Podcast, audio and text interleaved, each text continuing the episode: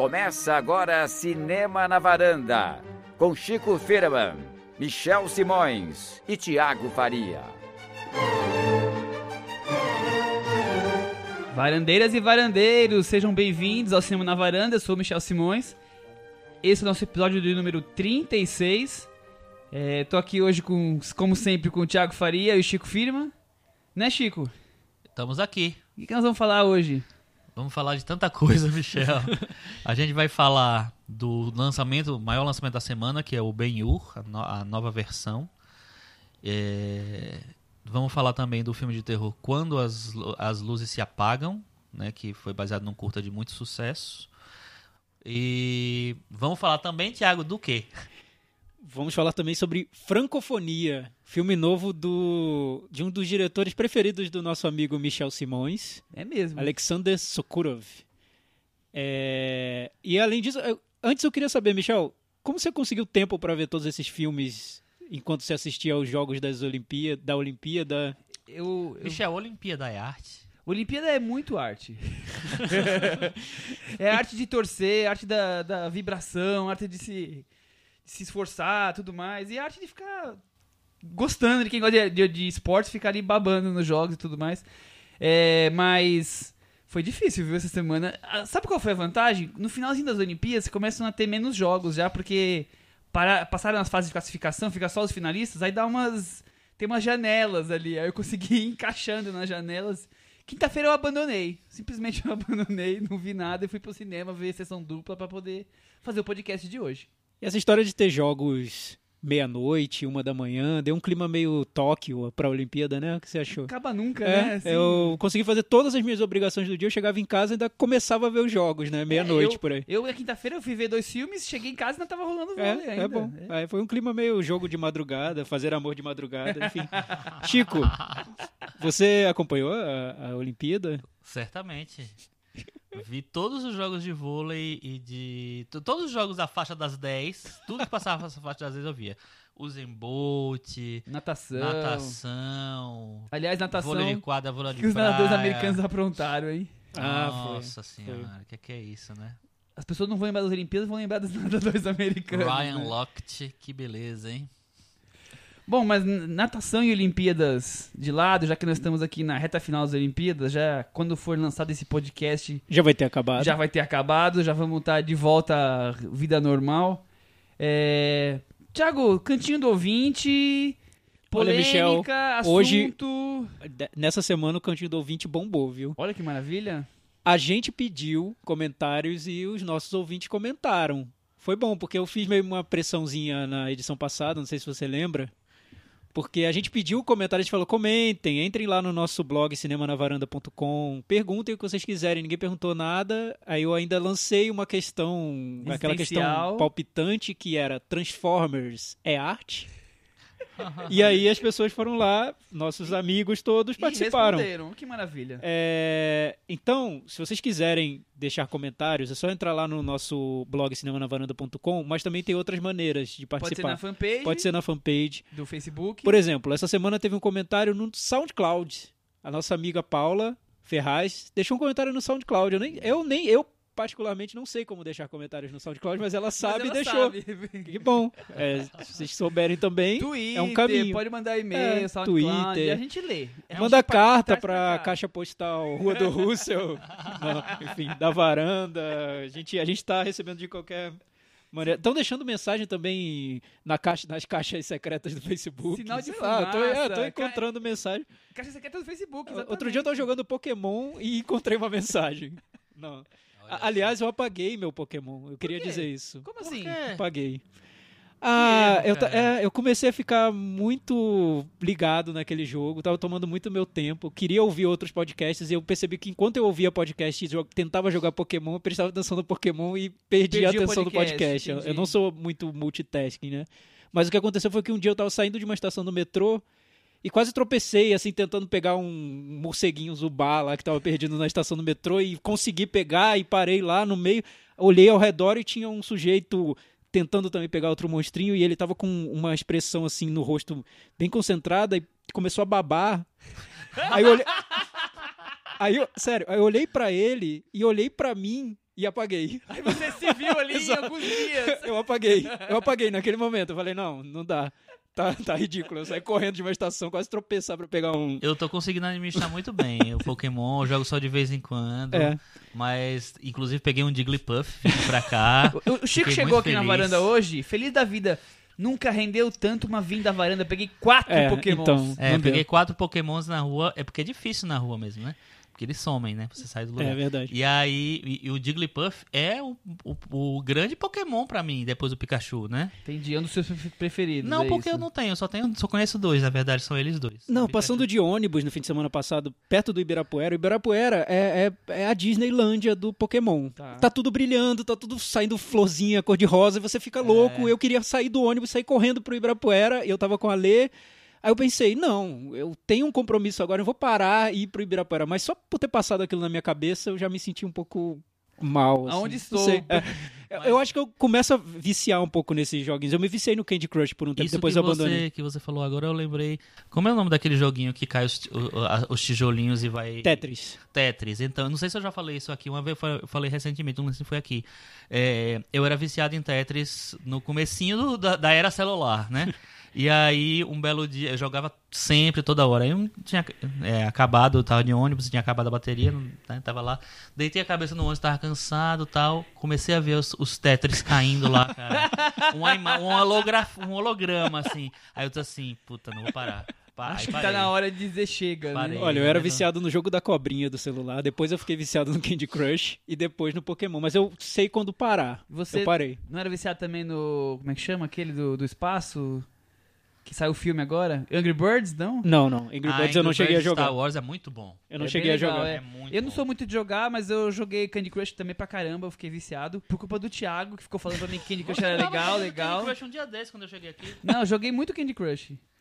E, e joguei bastante, mas bem menos o Angry Birds. Mas só, eu não sou muito de. Eu jogava Tetris quando eu era criança. Eu tinha um minigame de Tetris, assim. Ah, mas tá. aí era bem criança. Né? Então na edição de hoje a gente vai discutir Pokémon é arte? Pokémon é arte, Tetris e Candy Crush. Vamos ensinar dicas. É mais ou menos isso hoje? É, é Volta por aí. pro cantinho do ouvinte. Vamos voltar Thiago, pro vai. cantinho do ouvinte que rolou uma, uma digressão louca aqui. O Ailton Monteiro, nosso amigo, ele, ele estará aqui na varanda em breve, Ailton acredito. Monteiro estará aqui no primeiro fim de semana de setembro. Sim. Aguardem. Ele deixou o primeiro comentário do, do blog dessa semana, então vou ter que ler. Medalha de ouro pro Medalha de Ailton. ouro pro de Ailton, ouro pro nosso Ailton. Usain Bolt. Ele saiu correndo e pegou o primeiro comentário. Ailton Bolt Monteiro, é isso? É, ele falou o seguinte: não sei se por gostar muito de Hitchcock, nosso episódio passado foi sobre Alfred Hitchcock, ou por vocês estarem cada vez mais feras e tornar o bate-papo muito gostoso. Legal, Ailton, obrigado. Tá uma delícia nosso podcast, né?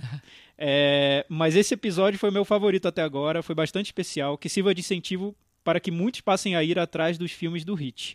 Fiquei bem curioso com os elogios do Thiago ao filme anterior do Whit Stillman, o diretor do Amor e Amizade, que a gente comentou na edição passada também. Ele não viu esse filme e quer ir atrás. Quanto ao debate sobre filme de arte, não tenho muito o que acrescentar. Só que é mesmo um termo um pouco delicado, de difícil substituição, embora ainda aceitável. No final ele deu o top 5 do Hitchcock. Alguns outros deram, passaram também o, o top, o top 5, mas eu vou ler o do Ailton porque foi o primeiro que entrou, né? Tem que ter um que ter uma, privilégio, uma regra, assim, né? entrar na É. fila do preferencial. Psicose, em primeiro lugar. Segundo, Um Corpo que Cai. Terceiro, Os Pássaros. Quarto, Diz que para Matar. E quinto, Interlúdio. Gostei que ele colocou Disque M, que nem Viu, eu. Michel? Tá vendo Isso. só? Não sou, não sou o único. É, então, o Ailton falou sobre essa história do termo filme de arte ser delicado, mas de difícil substituição. É, eu concordo um pouco com ele. Acho que a gente sabe que não é o termo mais adequado, mas volta e meia alguém tá falando de filme de arte, né? Mesmo sabendo que não é tão adequado assim. Não escapa dessa, dessa regra, né? É, enfim. Mas o comentário que eu achei mais interessante sobre esse assunto é de um ouvinte nosso chamado Leandro Luz, que diz que discorda de 50% das coisas que a gente comenta aqui no, no podcast. Justo? Mas tá ouvindo todo todo o episódio. Ele até disse, ele começou dizendo oito meses depois. Ainda falou, o Cinema na Varanda começou em janeiro, não é isso? Uau! Começou a Realmente. segunda-feira de Não, janeiro. outro, outro dia eu tava conversando sobre, sobre o podcast com alguém e falei, é, o nosso podcast, a gente começou há dois meses. Aí essa, aí essa pessoa que ouve o podcast falou assim, não, Thiago, acho que começou há mais tempo. Eu, é verdade, acho que foi um pouco... Dois foi em janeiro, né? foi em janeiro. É uma vida já. A gente um abriu o ano com casamento. podcast. É. Maior que muito casamento, sei lá, do Fábio Júnior, sem dúvida. Sem dúvida nenhuma. É. Elizabeth Taylor, talvez. Muito bom. Ele falou: chego aqui no blog para fazer o meu primeiro comentário. Ele decidiu fazer o primeiro comentário por causa dessa história do, do- da discussão do Transformers é arte, o que é arte, se tem filmes que podem ser considerados arte ou não. E ele disse que decidiu fazer um comentário sobre esse assunto. É, falou sobre. que refletindo um pouco sobre a questão. é, que intrigou nesse episódio, espantou profundamente a forma como vocês conduziram a, a discussão sobre o termo filme de arte. Vocês perderam a oportunidade de orientar as pessoas que escutam o programa e só reforçaram um preconceito que se agarra ao cinema desde suas origens. É, ele falou que achou sintomático e contraditório que o Chico tenha defendido, falado que a série Transformers não é arte e ao mesmo tempo defendido a obra de um diretor, que é o Hitchcock, que era tratado de uma forma pejorativa pelos críticos da época dele. É, dizendo, Michael Bay é tão autor quanto tão autor quanto Hitchcock. Não é, não! Não é, não Calma, é. Chico. Aí ele falou, aí ele falou, ainda sobre a questão da autoria, pra mim é muito claro que essa palavra não se resume apenas a um nome. É, o diretor, como é construído pelos críticos franceses na década de 50 e 60 e e perpetuado até hoje, mas sim é um conjunto de fatores dos filmes. Por exemplo, como falamos dos- quando falamos dos grandes musicais da Metro, ou dos filmes da Pixar, ou dos filmes da Marvel, estamos atribuindo a esses filmes certo sentido de autoria que passa bem longe da figura do diretor. Enfim, o que o, o Leandro diz é que esse conceito do, do, do cinema de arte, essa ideia de cinema de arte, às vezes está ligado ao nome do diretor e que o cinema nem sempre a autoria de um filme é passa por aí. ele. É. Muitas vezes. Chico, você, o que, que você acha disso? Eu não concorda? gostando dessa discussão, não. Por quê? Diga, Chico, vamos, vamos falar sobre isso então. O comentário do Leandro é, é um pouco longo, tá lá no, no blog tem- cinemanavaranda.com. Outros ouvintes nossos também comentaram sobre o assunto. É, E, e como foi, foi um assunto reticente aí nos comentários, a gente achou melhor voltar a discutir um pouquinho mais, porque a gente falou bem rápido na semana passada, talvez talvez tenha dado uma impressão errada ou certa do que a gente acha do filme de arte. A gente estava, na verdade, buscando uma, uma expressão para, para colocar nesses filmes mais é, Eu já achei a minha. requintados, digamos assim. Por exemplo, a Luciana, ela disse o seguinte: é, essa discussão sobre cinema de arte ou não, estou com o Domingos de Oliveira. Sexo, pizza e cinema, até quando é ruim é bom. Enfim, é, ela fechou assim: cinema é uma invenção maravilhosa, não vamos matar a magia com categorias. É o que a Luciana Boa, gostei acha. da Luciana. É, o Eduardo também deixou um, comentário muito legal sobre Hitchcock, a experiência dele com o VHS, gravando os filmes dele. O, tem o, o top 6 do Hitchcock que ele deixou lá. E foi ele que começou essa discussão sobre cinema de arte no, no comentário que ele deixou lá no, no nosso blog, na edição passada. É, ele disse que não é fã do, dos filmes como Transformers, mas ele concorda com o comentário do, do Leandro. Bem, vamos falar um, um pouquinho então sobre, sobre esse assunto. É, o, que, o que eu notei ali, né, principalmente no, no, no comentário do, do Leandro, é que ele notou que às vezes esse termo cinema de arte restringe o trabalho de vários diretores. É como se a gente falasse: esses diretores não podem entrar na discussão, esses podem. Esses ganharam um selo de filme de arte, a gente vai falar sobre eles de um jeito sério, esses outros não. Isso é bobagem, é um cinema comercial, não deve ser discutido, Eu acho deixa que pra lá. tem- Eu acho que tem uma, uma confusão do Leandro aí e, da- e talvez da, da discussão. Eu acho que a discussão não é assim. É, esse diretor é um f- diretor válido porque faz arte, esse diretor não é um diretor válido porque faz X. Blockbuster. É, eu acho que a discussão é, é, Hitchcock é um diretor é, válido por quê? Porque ele é um autor, porque ele tem uma obra com- super consistente, assim, tem várias obras de arte dentro do, do, do coisa dele e tem várias obras válidas que merecem ser vistas. Então a questão é o seguinte: o Hitchcock é um bom diretor, então ele merece ser, ser visto. O Michael Bay é um diretor ruim. Então, por mais que ele talvez tenha uma consistência na obra dele, uma unidade, uma coisa assim, ele é um diretor ruim. Eu não acho que ele tem que estar na mesma classificação do Hitchcock, assim. Eu não- não- eu- e nem tô falando de que é, um é arte e o outro não é. Eu só acho que ele é ruim. Ele tá, pra mim, tá aquém da coisa. Não, É, porque acho que dá aí. pra comparar. Acho que aí então passaria mais um, seria mais um juízo de valor sobre a obra de um, de um diretor. Por aí. É, mas- mas Porque acho aí- que quando discute se é arte ou não, muitas a- acho que vem essa dúvida. Mas o cinema, a, a expressão do cinema como expressão artística, o cinema é uma expressão artística, seja ele qual for. Os filmes ruins do considerados ruins do Ed Wood são expressões artísticas, não é? Se um, se um pintor faz uma tela horrível, aquilo ali ainda assim é uma é arte. Você pode considerar ruim seu, pelo seu juízo de valor, Continua mas sendo pintura, continua sendo sendo arte, né? É, então, eu, eu- o meu problema com a expressão cinema de arte é que eu acho meio redundante. Eu, eu acho eu considero cinema uma expressão artística. Ponto. Ponto final. É, É, como literatura, é, artes plásticas, enfim. É, o, que, o que acontece às vezes é, é uma maneira. Isso é usado como uma, uma maneira de separar obras de diretores que às vezes estão muito ligados a, a- a uma produção mais comercial. Ligados a, um- a uma produção de grandes estúdios. Mas a gente sabe que dentro dos grandes estúdios tem obras é, muito complexas, muito interessantes. Então, Então, enfim, é, é- difícil eu- eu acho que dizer que, essa- algo é arte e algo- e algo Eu não acho é. que né? essa é a discussão. Tipo É, assim. Acho que primeiro ficar focando no nome só do Hitchcock ou só do Michael Bay é diminuir a discussão, digamos assim. Primeira coisa. Segunda coisa, a pergunta Não. básica é blockbusters, que na verdade o ponto é esse. Blockbusters são, são arte? São, são cinema. Te- te- São. elas é, uma expressão passam, é, são uma, são, são criações, mim, é, são é um- obras é uma criativas, arte né? pop, É, assim, mas é, não deixa de ser arte. Pra mim, sinceramente, pra mim, essa discussão é, é até meio boba, porque assim, eu não acho que você que, que tem que é, é, classificar para receber essa classificação para ser válido ou não. Eu acho que tem que ser válido naturalmente. Tipo assim, um dos. é, é, acho que uns dois ou três anos, o meu filme favorito do ano foi Planeta dos Macacos, é, o 2, esse daí, esse. A origem. A, a- a origem acho que é o primeiro, né? É, É, o sei, não- confronto. Foi o meu favorito do ano. Pra mim é um filme que tem que é, é um filme de autor. Pra mim é um filme que tem uma é, ele, ele consegue elevar uma coisa que era basicamente entretenimento pra um outro nível.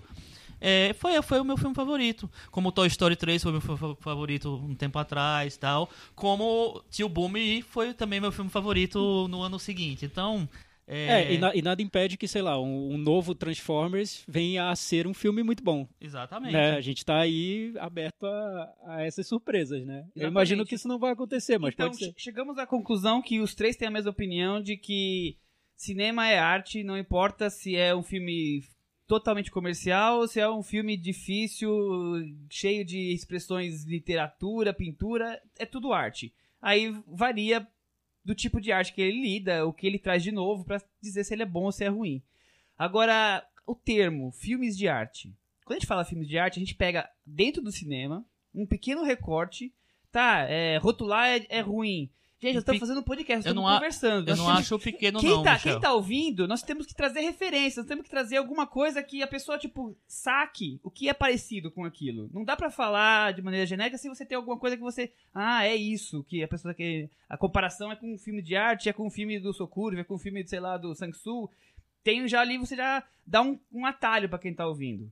E aí, esse termo que a gente tenta buscar, que a gente discute se filme de arte é um termo correto, se tem outro termo. O Chico já falou em, em filmes autorais, eu já falei em cinema alternativo. Esse termo que é a grande discussão, como a gente pode categorizar, por mais que, que muita gente não goste de categorizar, esse tipo de filme, esse tipo de cinema, que é um cinema provavelmente menor em, em, em orçamento, mas muitas vezes maior em reflexões, em, em trazer algo mais subjetivo da pessoa que está assistindo. Como a gente pode categorizar isso? Essa era a pergunta. E as pessoas trouxeram o tema para discutir se nós estamos achando que Transformers do Michael Bay é arte ou não. A coisa eu acho que É, porque Fugiu. nesse caso, Michel, acho que teria que categorizar, não sei como, pelo circuito de exibição, pela maneira como ele é exibido, pelo custo do filme, pela, pela ligação ou não com um estúdio grande. Porque eu acho que simplesmente levar isso como ah, um filme de arte é o que traz mais reflexões. A gente sabe que não, né? A gente sabe que tem filmes de arte que não levam a lugar nem. É filmes de arte, entre aspas, né? Que eu tô falando. Que se consideram filmes de arte. E que não, é, são filmes que não, não são tão interessantes pra gente no, no- no nosso ponto de vista, no meu ponto de vista, enfim, acho que isso é muito relativo. Isso passa por uma experiência pessoal. quem categoriza também é outra questão, né? É, Como sim. eu categorizo é diferente do como você categoriza. Exato. A, a gente, te- essa discussão, eu achei legal o comentário do, do Leandro, principalmente quando ele começa falando que discorda de tudo, que quase tudo que a gente fala e continua acompanhando. Isso eu acho o melhor elogio. Pra mim não tem elogio melhor, porque assim, se você discorda de tudo e continua acompanhando, é muito é bom assim. Porque o- sabe o que eu não gosto? são quem fazem Sa- isso. exa- sabe o que eu não gosto? Assim, sério, e na internet acho que isso, isso é demais, tem muito. É a história de formar comportamento de manada ou seitas, assim, microseitas. Que assim, chega uma pessoa super carismática e diz: Ah, eu fui no cinema hoje, esse filme é maravilhoso. Aí chegam cinco atrás e repetem a mesma coisa. Isso eu acho horrível. Acho que não leva a lugar nenhum. Só cria grupinho de, de para ficar re- replicando o comentário. Eu acho que cada pessoa tem, um, tem uma, uma história sentimental, uma história de experiências, uma história de ligações com o cinema. Ninguém viu os mesmos filmes que a outra pessoa. Ninguém. Duvido que você consiga pegar duas pessoas que viram exatamente a mesma quantidade de filmes na vida dela. Não tem. Duvido. Então, assim, todo mundo carrega uma bagagem diferente, cada um tem uma maneira diferente de encarar um filme. Então, amigo, se o seu comentário é idêntico ao do fulaninho, que é o líder da sua seita cinematográfica, você tá errado. Você tem que refletir. Você não tá seguindo o caminho certo. Você tá replicando comentário de outra pessoa. Sim, se, seja. Se, Papagaio, seja é, você. veja o filme com a sua experiência, com o seu olhar. Se você cobra do diretor um olhar, você tem que ter o seu também, no mínimo. Sim. Cobrar do diretor, nossa, eu quero que esse diretor seja super autoral, super diferente, super marginal, e você tá só replicando o comentário de outro fulano que falou, filho, caminho errado, desculpa. Então, assim, discordou e continua querendo ouvir para tentar ver opiniões, saber, conhecer opiniões diferentes, entrar em contato com experiências de pessoas diferentes, olha, maravilha. Adorei o comentário dele por causa Não, disso. Super legal o comentário dele. Bom, cantinho do ouvinte à parte, vamos começar o nosso podcast Ritmo Normal. Começamos com Ben-Hur, a obra magnânima, gigantesca. De novo, Benhur, Michel. De novo, vira e mexe tem um Ben-Hur. O que, que aconteceu? Ô, ô, Chico, quantos Ben-Hur já tem? Olha, três longas feitos pra cinema. Aí tem um curta feito pra cinema também. Teve uma animação feita pra vídeo e uma minissérie. O de 2010 é o quê? 2010 eu não tenho a menor ideia. Então tem é, mais, um, tem mais um longo, então são quatro. Tem um longa de 2010 do Não, Ben não, Hur? lon- longa, longa para cinema só são três. É, esse aqui. Inclusive, eu vi um comentário falando que ninguém viu o de 2010, por isso que ninguém lembra. Mas será que esse não é de vídeo, não? Eu tô achando. Pode, talvez seja pra vídeo, eu Porque- não sei. Eu fiz a é, pesquisa. Passou na só. Netflix. O Ben- O Ben-Hur, ele... As pessoas acham que esse Ben-Hur novo, por exemplo, é um, é um remake do... Inclusive, muita ignorância na crítica de cinema, inclusive, também, viu? Porque ninguém fez uma mínima pesquisa. Todo mundo chamando o Ben-Hur de remake do filme do William Wyler de 59, que é o mais famoso, ganhou 11 Oscars. Todo mundo também fa- fala dos Oscars, todo mundo, é impressionante. Não tem uma outra argumentação, não tem outro início de matéria. É, não, sério. É, é frustrante É pobre, ler, ler as críticas de cinema brasileiras. Mas tudo bem. Hoje É. vocês, percebem, vocês notem que hoje o podcast tá tenso, Tá né? tenso, A gente tá tá querendo tenso. desabafar, a gente tá Não, querendo sério, soltar não, tudo. mas- 2010 sério. é minissérie, você tem razão. Minissérie, tá vendo, Michel? Tem razão. Eu olhei ontem. Não, é o seguinte, então, então no final dos anos do século XIX, o Lee Wallace, que era um general, que se- depois eu li uma entrevista do, do diretor do Timur Beckman, né, Beckmanbetov. É, Obrigado pela pronúncia. E ele fala, e ele fala o seguinte: era um general que matou muita gente na Guerra Civil Americana e aí fi- ficou com um peso tão grande na consciência que foi fazer uma, ma- uma criou uma história bíblica sobre perdão e sobre não sei o que lá. É, então foi um livro, foi lançado no final dos anos do, do, do- do século XIX. Ele virou o maior best-seller daquela época. Naquela época era A Cabana do Pai Tomás. Era o, o grande best-seller. estava em todas as listas de. Por que não fazem a cabana do Pai Tomás? Eu queria Já ver. fizeram ah, vários. fizeram agora? Não, Já estão escritos. Ah, tá. Nossa, eu queria É. ver um novo A Cabana do Pai Tomás. E aí tal. E, e o livro só saiu da- da- do número um do- na lista de, de- de livros mais vendidos quando, quando lançaram e o vento levou o livro, né? Relembrando, estamos falando de 1880, mais ou menos essa Por aí. E aí o que acontece? Teve um, um curta em 19 em 1907, teve um longa fantástico, mudo, em 1925. É, teve, aí teve o longa mais clássico com o Charlton Heston, de 1959. E aí, aí tive essas versões menores e tal. E agora o Timur Beckmanbetov Opa. Aliás, Timur Resolveu Beckman fazer. Tiago, você é fã de Timur Beckman Não, Betov? não sou diretor de Guardiões da Noite, Guardiões, Guardiões do, do Dia, Dia. Abraham Lincoln, Caçador de Vampiros. Ele, é- ele é mais conhecido, acho que pelo público, e até ele teve um certo reconhecimento de crítica por O Procurado. Procurado, né? É. Que era um filme de ação pós-Matrix, que tinha aqueles efeitos visuais É. um pouco em slow. Eu lembro flashes desse filme, mas eu lembro que tinha uma, uma vibe Matrix no, no É Procurado. com o James McAvoy, né? Sim, com James McAvoy. Antes de virar professor Xavier, muito bem. Mas é engraçado, porque o, esse, e, o Timur é um cara, é um, é um diretor é, de um circuito alternativo, porém blockbuster, né? E Ele, ele criou o, o- é um, sei lá, um mini gênero aí diferente, É. né? Que ele tem a parte bem autoral, Mas também é, filmes grandiosos, com efeitos especiais. É, eu, eu acho que se, se, se dá pra. Se, é possível encontrar algum traço de autoria nele, tá muito nas cenas de ação, né? É, eu lembro que desde os falar. primeiros filmes isso era o que chamava mais atenção, na maneira como ele estiliza essas cenas de ação, é, como se fossem até ilustrações, assim, usando os efeitos de uma maneira meio impressionista, assim. É, e, é- e é interessante porque, assim, é um- é, os efeitos visuais estão presentes em praticamente todos os filmes dele, eu acho que todos. É, sempre foi um recurso natural da, na- da narrativa dele, só que no- em filmes menores, como menores que eu tô falando assim, de, em, em- em termos de ambição, né? Como Guardiões da Noite, ou como o, o Procurado, ou como Abraham Lincoln, Caçador de Vampiros, é, você não você nem precisa exigir muito dos efeitos visuais que são meio pobres, eu, eu acho, no- do, do filme dele, em relação a, a outros que a gente vê por aí. É, só que aí quando vem efeitos visuais numa produção como Ben-Hur, é, você espera que sejam efeitos visuais de primeira linha e pra mim deixaram muito a desejar no filme. É, eu, eu acho que tem, tem dois momentos no Ben-Hur, no novo Ben-Hur, que você nota que o diretor falou, não, aqui a gente vai parar e deixa eu fazer me- minha cena de ação. Que tem, um, que tem um momento ali da batalha, que seria da batalha naval, no, no meio do filme, e as- o clímax, que é a cena da- das das migas, né? Ali eu noto que o diretor tentou um pouco se, é, se apropriar ali daquele material e fazer um filme dele. Tentou, É, né? tipo Tentou. assim, ago- a- aqui eu tô em Aqui casa. deixa, deixa É, comigo deixa que eu comigo, cuido disso, ser, é. entendeu? É, acho que a diferença, muita gente notou essa diferença desse Ben-Hur pro anterior. Acho que muita gente comparou esse com o anterior. É isso que o Chico falou. Acho que é, a, a crítica tem essa coisa preguiçosa que é, é, é normal também, porque são vários filmes que, que os críticos têm que resenhar. Toda semana tem vários lançamentos e tudo. Então, estreia um novo Ben-Hur, automaticamente a comparação é com o, o clássico Ben-Hur, né? O que, di- o que muita gente disse é que nesse filme tem mais um foco na ação é, e nessas relações entre os personagens, tem momentos mais emotivos e tudo, sem toda aquela grandiosidade do, do outro filme. É, Mas é, é um filme bem criticado o anterior, né? Não, Sim, É, sim, as pessoas, tem muita gente que não gosta. na verdade não. Ganhou é porque, é, muita, é porque que assim, não tem, tem uma parte da crítica que não gosta, mas ele, ele ficou meio marcado como. Sabe aquele clássico TNT? Assim, Eu que acho- passa na, eu, na eu TNT? acho que não. eu É um, clá, é um é um clássico, grande entre aspas, assim. épico. É, um épico. O, o William Wyler sempre foi um diretor muito querido, eu acho.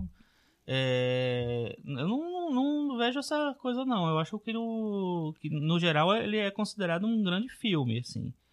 É, é claro que tem aquela coisa meio... é, como é que chama... Tá, me faltou a palavra aqui, mas é aquela coisa meio hollywoodiana, às vezes meio pesada. Tal, meio lá engessada, né? Aquele, aquele, aquela, aquele formato naquela engessado. época. Inclusive, bem, eu acho que meio que começou um pouco isso, assim. É, era muito. Era muito. Na, tava muito na moda fazer filmes muito grandes, né? Tipo, bem, tem 3 horas e 32. O, o, da, o de 59. Não sei quantos figurantes, era uma É, coisa pra época Cleópatra gigantesco. tinha 4 horas. Então, então, esses filmes grandiosos, eles eram muito. Eles eram os blockbusters da época, né? Eles, não existia filme de super-herói, existia Ben-Hur, existia Cleópatra, existia filmes gigantescos, assim. É, Mas eu acho, vou, vou até procurar aqui, Michel, mas eu acho que o, o Ben-Hur era muito bem quisto, assim. É, eu, essas semanas eu li, eu li muita gente que não gosta. Michel, é, a gente vai ter sinopse do Ben-Hur? A gente vai ter sinopse Ele é do inspirado no livro. A gente chegou, chegou a falar sobre o autor do livro? É, então, o, a sinopse seria basicamente adapta o romance Ben-Hur, A Tale of the Christ, é escrito por Liam, Liam Wallace, lançado em 1980. O nobre judeu Ben-Hur, que é o Chico, Jack Houston. é acusado de traição e condenado à escravidão por seu irmão adotivo do, do exército romano, que é o... Fulano de é tal, o que a gente Toby não conhece. Tá. E, so- e o, o Ben-Hur sobrevive na esperança de reencontrar sua família e sua vingança. É isso, Ben-Hur, um épico bíblico As- é, de é, ação o- o- Thiago, e aventura e romance e amizade e bromance. É um épico de bromance. Mas vamos fazer uma digressão, digressão? rapidamente, assim. O Michel tá se superando cada Não, vez sinopses são. Acho, são acho que vai ter um momento, Chico, em que o podcast vai ser sinopses do Michel com alguns É, com comentários convidados. é, e convidados. e a Cris falando, a Angela não tá aqui. É, as sinopses estão muito boas, aqui. estão muito boas, Michel. Tá, tá de parabéns. É, então, Ben-Hur tem todo esse lado épico, bíblico. é, tem um quê de melodrama. É, é- é aquele pacote completo. Isso- que o, que Chico falou, eu, eu acho curioso, porque eu vejo o, o Ben-Hur de hoje, eu tento imaginar como o Ben-Hur anterior fo- foi recebido e eu acho que foi como um blockbuster com esse pacote completo, né? Porque você nota que tem tem essa, essa, essa parte do, do épico bíblico, que foi um fenômeno num período de Hollywood. Tem drama histórico. Tem, tem tem drama histórico. Tem, tem histórias de irmão contra irmão. Tem um lado de folhetim, melodrama. Tem ação. Tem tudo, né? É um filme de Bollywood, praticamente. Tudo. Só faltou musical. Só faltou É. saírem cantando Tô ali nas bigas. aqui, viu? Só dá 100 no, no- nas críticas, viu? Tá bom. é? O- É. o, Chico, o, Chico tá, o Chico tá indo. Empire, Olha, Va- Variety, o Chico tá fazendo um esforço spotlight aqui pra ir a fundo nessa investigação da reação da crítica ao, ao mas original. é, é porque eu, eu assim, é, é- tem, tem esse negócio, né? Tem os filmes que eles são muito bem quistos, explodem de coisas, não sei o que lá, e depois eles meio que a história vê ele um um filme menor do que É, ele, fi- ele, fica, né? ele fica esmaecido, né? Fica datado um pouquinho. É, eu datado certamente. comparando, assim, com, com outras coisas, até da época mesmo, o Ben-Hur não é um- o, melhor filme daquela época, mas eu acho que ele é, é bem quisto, sim. Mas é- é- tem isso, então. É- Era um filme que ele, ele é, saciava o, o, o público, a crítica, sei lá, com várias coisas, com, é, e por várias, várias maneiras, assim. É um filme que tinha um diretor muito, bem, muito respeitado, tinha um, um ator que era um astro da época e que até que catapultou ainda mais, né, fazendo esse papel, é, que se enquadra em várias coisas. É, o, eu estava vendo que o, o, o Ben-Hur, agora eu não, não sei se acho que foi o livro, foi o único, foi, foi o prime, a primeira ficção que o- um papa abençoou. Nossa. É, porque por causa do, da mensagem que ele passa, entendeu? É, por falar em Papa, Rodrigo Santoro interpretando Jesus Cristo nessa Exatamente, nova versão. A gente, a exatamente. gente esqueceu de É, falar. eu, eu assisti o Ben-Hur antigo quando era criança, nunca mais revi, não consegui ver essa semana por causa das Olimpíadas, então é, ficou a lembrança das, das parte das bigas, aquela parte de luta que foi o que me marcou quando criança.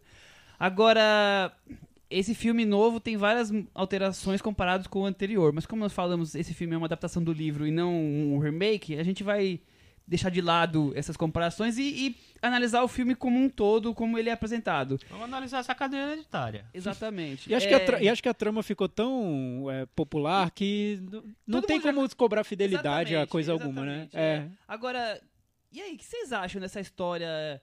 Primeiro que é, poderia ser um filme riquíssimo, assim, pra entregar ao público uma, uma nova pão e circo romano, né? É. O filme tem todos esses elementos que o Thiago já levantou. É uma releitura. Completo. É uma releitura. Nesse ponto eu acho, acho que é positivo. É, eu, eu acho que vale. Vale a, a ideia de, de trazer um- um- uma, uma história super conhecida para um público diferente e tentar ver como esse público Vai vai reagir. reagir. Não só para o público, mas para um diretor que também tem uma outra sensibilidade e tem outras referências. referências. É, transformar o Ben-Hur num filme de ação dos dias de hoje, ótimo. Em tese, pra mim, tá, tá muito bom. O resultado eu acho que não, não, Ele não me agrada.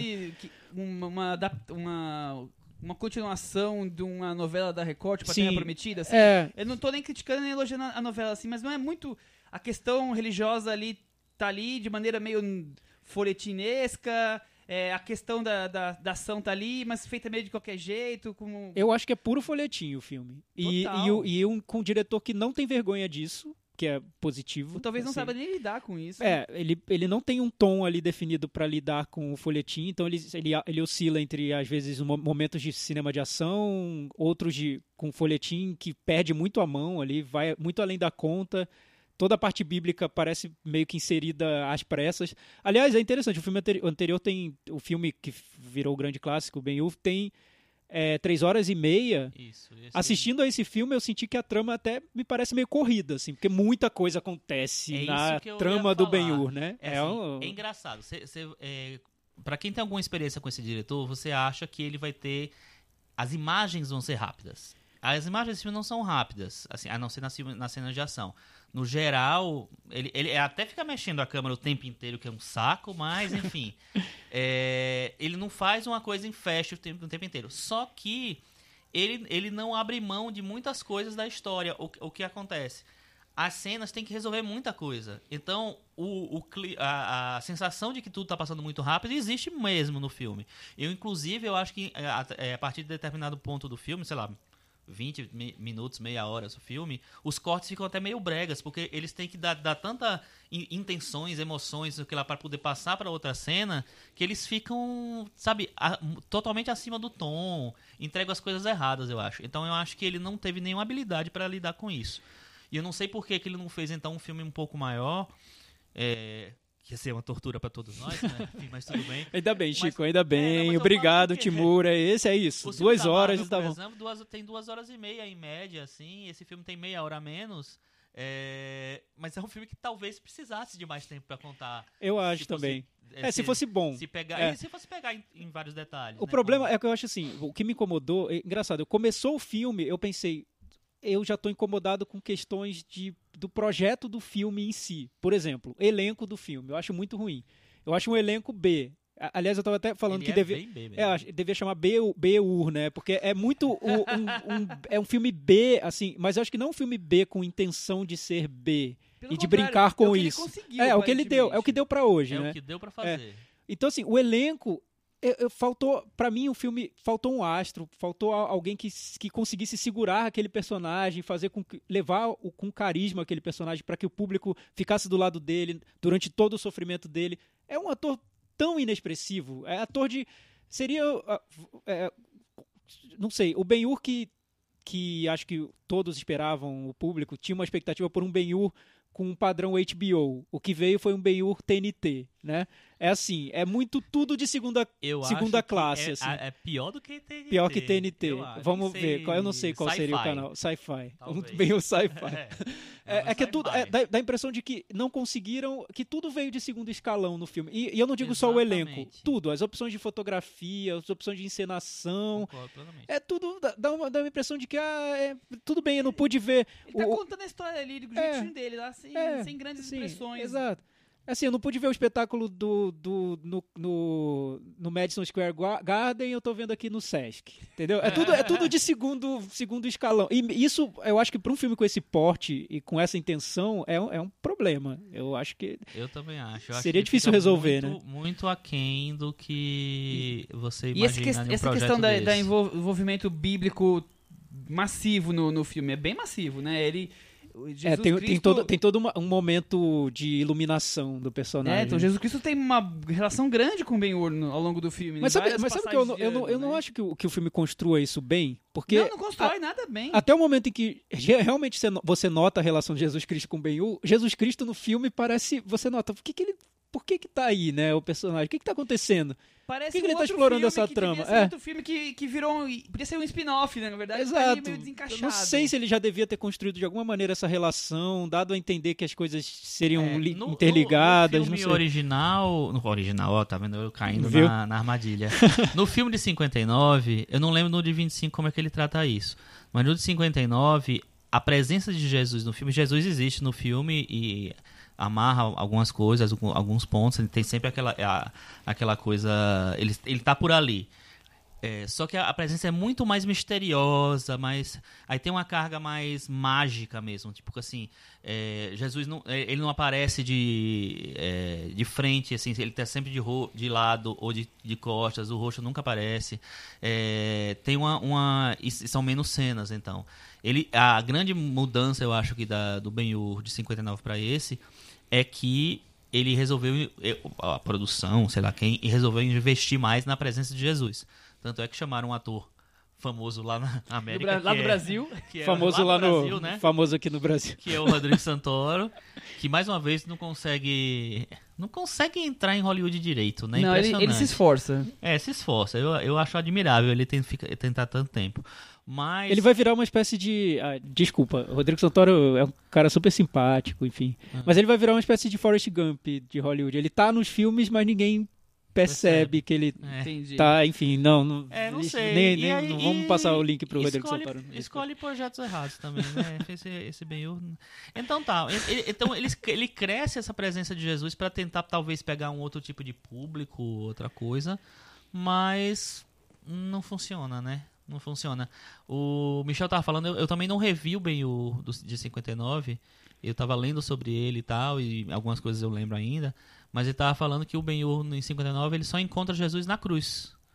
Então é a única cena que ele. Né, É, eu, li, eu li isso, que ele só, só. O Jesus e Ben-Hur só estão no mesmo, local da- na Aham. cruz, na crucificação. É, E esse tem vários encontros e desencontros deles. é.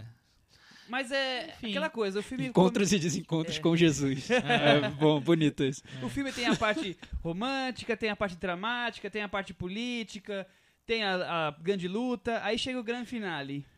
Eu não vou entrar em detalhes, não vou falar de spoilers, mas que coisa piegas aquilo, hein? Não, é totalmente Nossa piegas. É puro bromance. Olha, eu acho que tem mil coisas muito ruins no filme. Mas ali acho que descamba de vez. É, é, porque assim, que acabar dez ali é um final de, realmente de novela.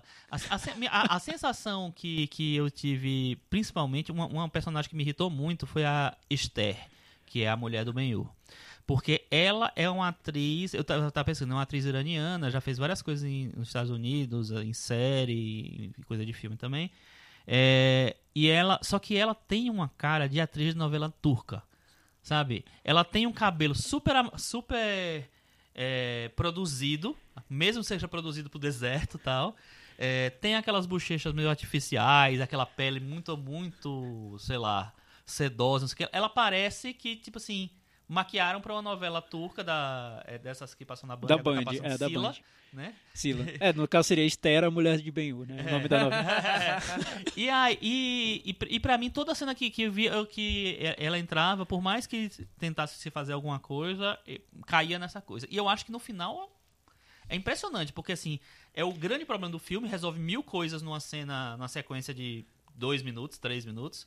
E. é, e tudo vira fim de novela da Globo. É, é isso, aquilo, vamos lá, festival, É. casamento, faz as pazes, não sei o que lá.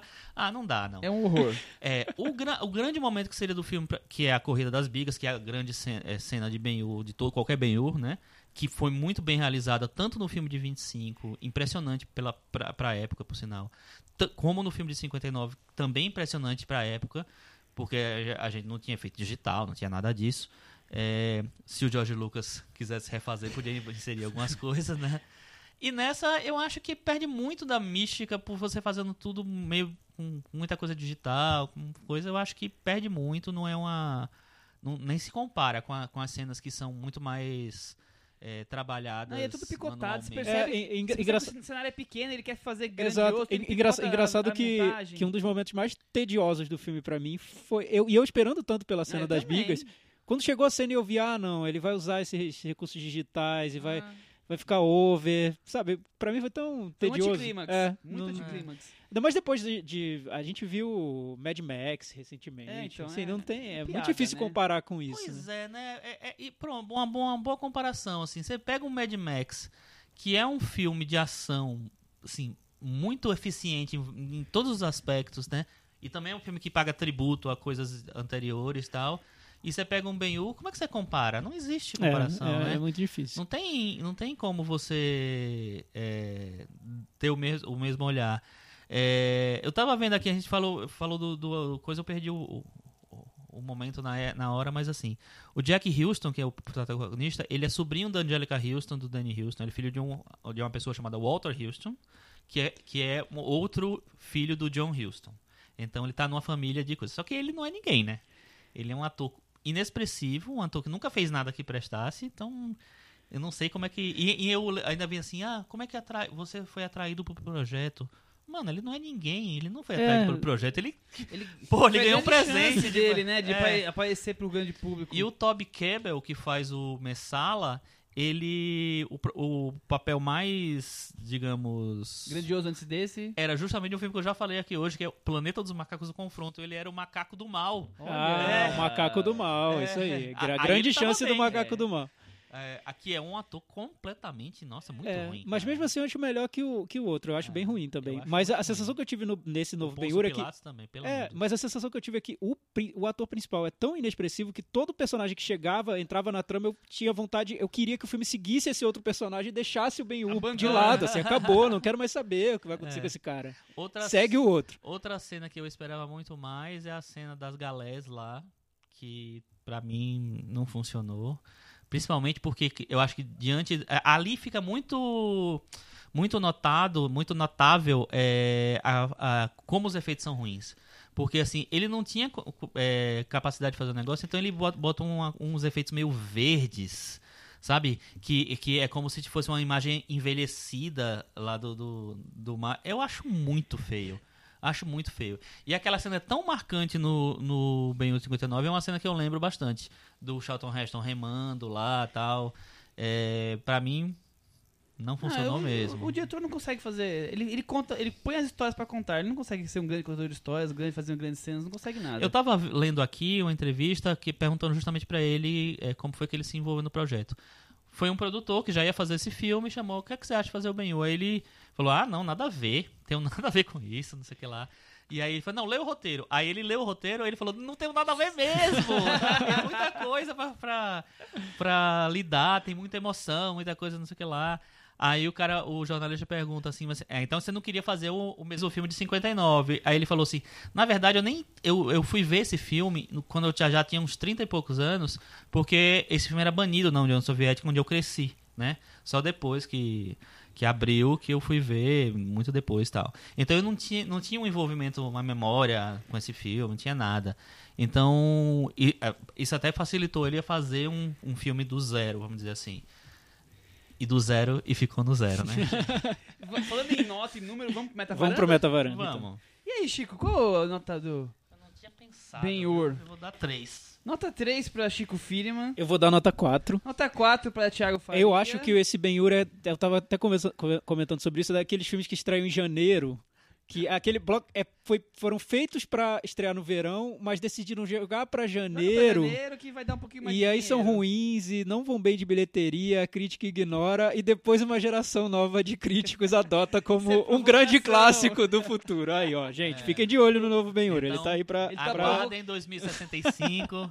Thiago acabou de provocar os fãs de Filmes de Pompeia, ação, Paul- filmes de ação lançados em janeiro. Todo, tem todo, dá pra fazer uma lista aí, a gente vai fazer um Mas, ranking. ó, vamos, vamos defender Pompeia. Pompeia é Pompeia bem é melhor. do que Pompeia é melhor, É Pompeia mais é melhor. Verdade. bem- muito mais Bom, legal. eu dou nota 3. Com isso, o Ben-Hur chegou a 33 do Metavaranda e empata com clássicos como Esqua- Esquadrão Suicida. Ah, tá.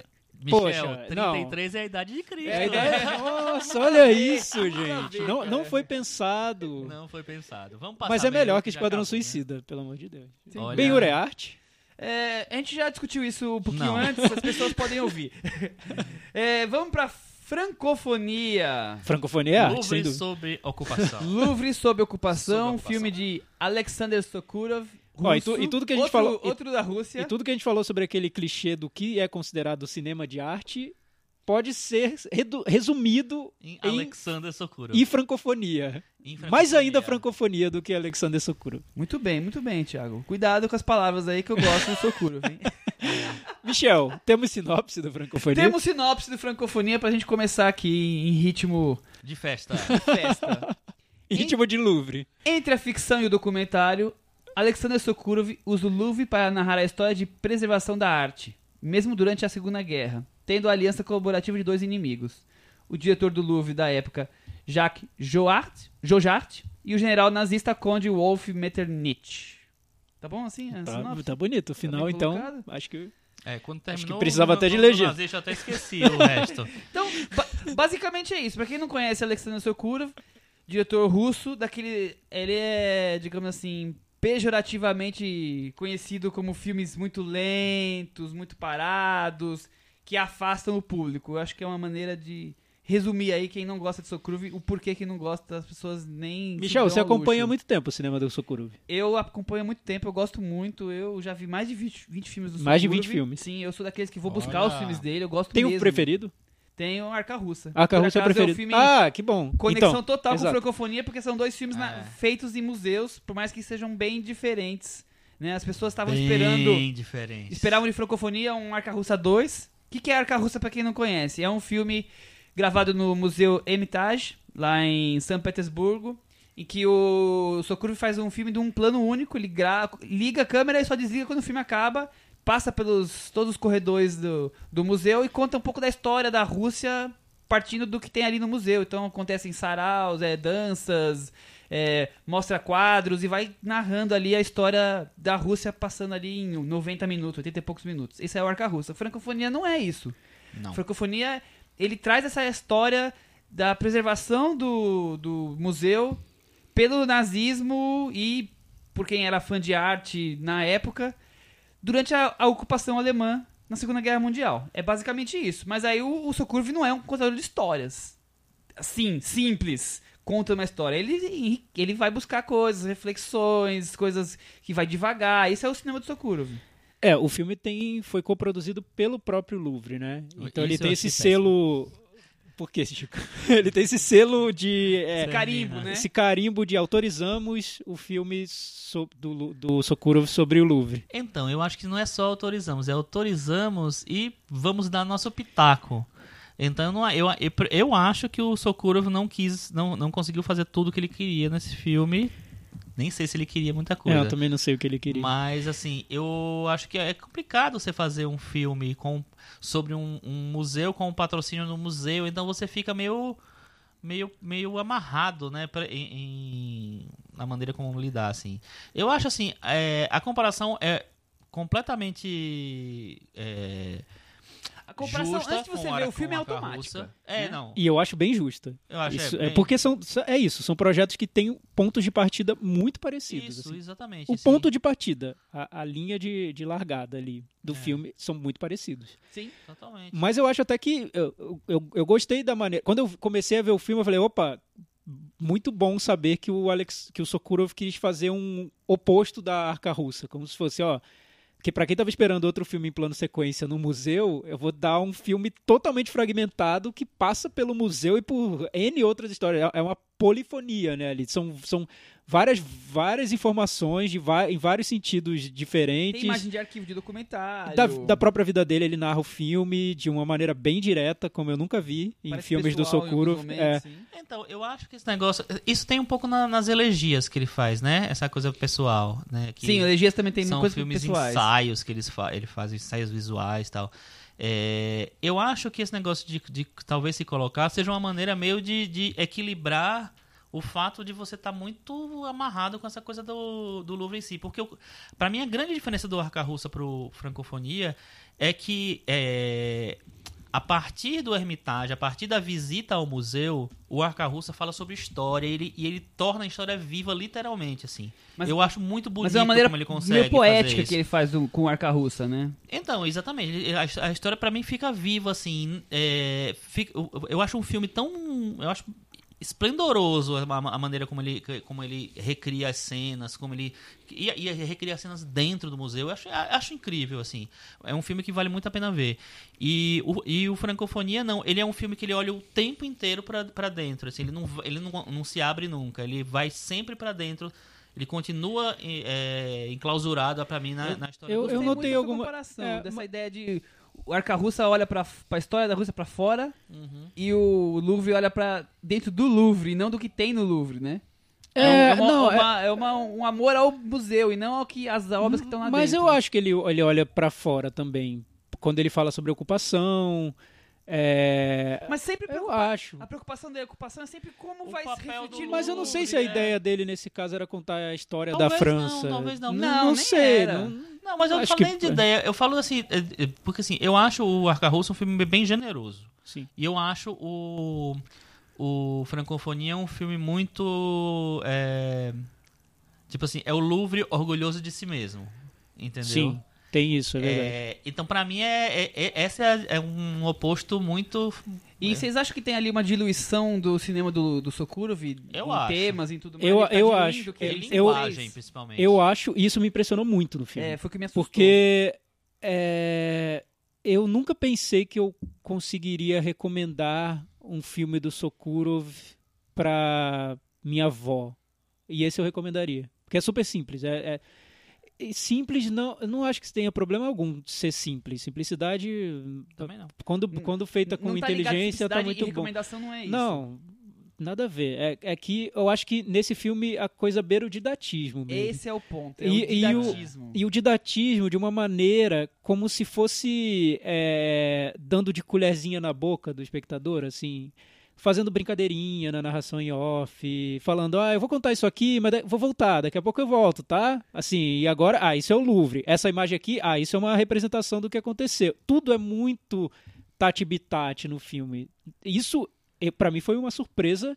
Eu falei, gente, é, é Sokurov mesmo? O que, que, que aconteceu? O que, que, que tá acontecendo? É maturidade do Sokurov? Isso? Enfim, tem diretores que na, na época da.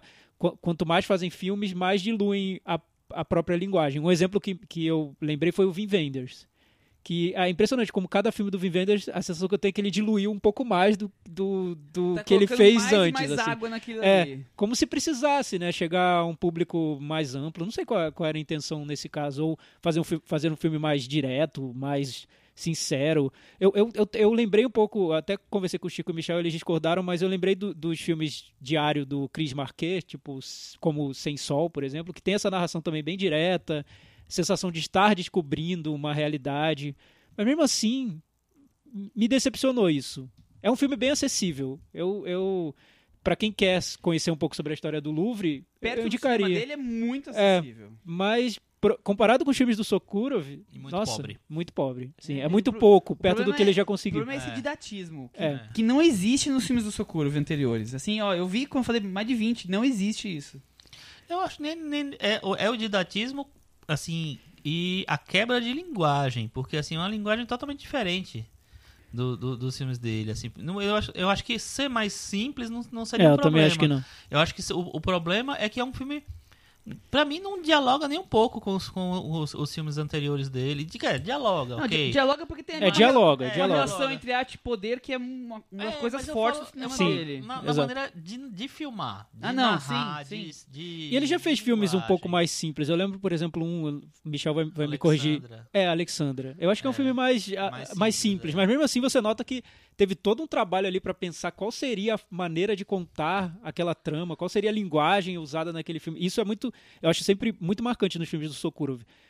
Existe todo um trabalho pré-filme, assim, de pensar na, na linguagem usada que às vezes é tão forte esse trabalho que o filme é só, me parece só colocar isso em execução, assim. fica pequeno é, às vezes. Por exemplo, o Moloch, que é um filme que Moloch ou Moloch, não sei, que o filme todo ele tem uma fotografia que é quase como se você estivesse olhando nas, nas frestas é, ali verde do musgo entre É, as é tudo muito ah. uns, uns, focos de luz bem mínimos na tela. Então você nota que teve, tudo foi muito pensado antes do, do da produção do filme. Nesse, eu não sei se quis passar uma, uma ideia de espontaneidade, de estamos construindo o filme enquanto ele é feito e uh, não sei. Não, e fora que quando você falou, você falou alguns filmes dele, todos esses filmes têm algo mais ali. Você vê Alexandre, a história de uma avó que é, ficando num, num acampamento perto de onde o neto está servindo o exército numa guerra. Quer dizer, ele tá ali fazendo a relação, construindo a relação vó e neto, mas ele tá falando da guerra, dos horrores da guerra. Ele tá demonstrando ali as cidades destruídas tudo mais. O Moloch é é uma, uma biografia, uma visão do Tsokurov de, de Hitler de uma maneira totalmente distinta do que a gente já viu. Mostra um Hitler, assim, é, até defici deficiente, assim, da cabeça em muitos momentos. Quer dizer, o, o tem um propósito ali. O Francofonia não você não consegue ver nada além dele querer contar uma parte da história de uma maneira bem simples para pessoas entenderem. Assim, é, é tem, tem até mapa né, do Louvre, como o Louvre foi construído. É, eu, é eu, meio eu telecurso 2000 do Louvre. É, quase com alguns um flashes ali. É, com alguns sabe? flashes de, de opinião e, e de sacadas. Channel. É.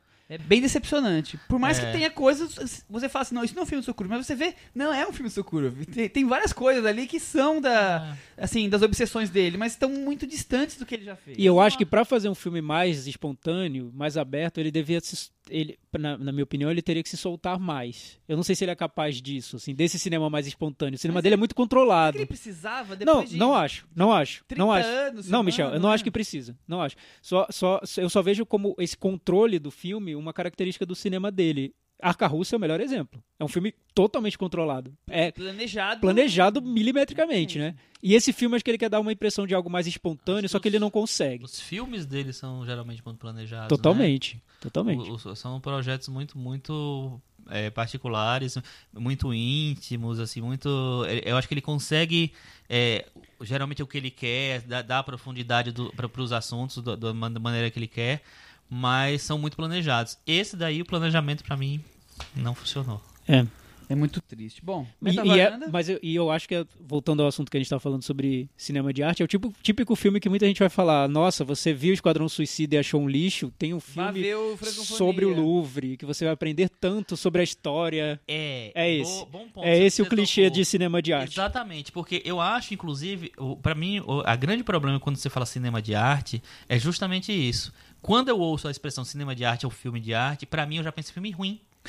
Eu não penso em filme Sério? bom, eu penso em, fi- em filme que passa no reserva cultural. Entendeu? Que É. é- é- Assim você também quer dizer que o filme reserva cultural também são todos ruins. É, né? passam Não, filmes muito, não. passam filmes muito metade bons. é ruim, né? metade é bom. Mas assim, é, é problemática a expressão. Voltamos na expressão de novo, né? É, É. problemática. Eu sempre acho filmes de arte filmes difíceis. Que, que, Ah, é, que- não, que vão afastar eu o grande vejo público. Não, eu, eu vejo muito, eu vejo muito, eu acho que Francofonia para mim é o exemplo que eu daria, assim.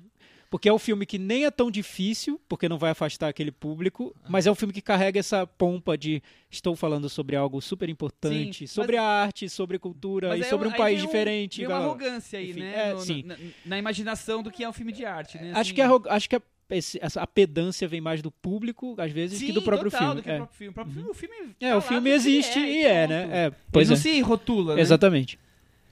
É... Meta varanda? Vamos? E aí, Thiago, começa por você. Eu vou dar vez. nota 5. 5. Cinco. Chico 5. Eu vou dar nota 4. Michel? O que, que é isso, Eu não Michel? gostei? Nossa! É o filme que eu menos gosto do Sakura. Nossa, Sokurov tá se revirando na Quem tumba se diria, ele né? Quem morrido. diria? Lá em janeiro, quando a gente começou o podcast, eu jamais imaginaria que o Michel daria uma nota baixa para um filme E do eu, Sokuro. Eu tinha grandes expectativas, porque... Para é- o primeiro filme do Sokurov Na analisado varanda. aqui. É Então, assim, só, Ia só, ser só recapitulando, porque a gente esqueceu de falar, o Ben-Hur a gente jogou da varanda e o Sokurov, gente, rufem os tambores, jogamos Da o Sokurov varanda, da varanda. Porque ele teve 47. Meu Deus do ele céu. empatou com Florence. Que mulher é essa? Que Sokurov, que Sokurov é esse? Eu Meu gostava Deus. mais dele antigamente, Florence, viu? quem é essa mulher? Quem é essa Não mulher? é que mulher é essa, Michel?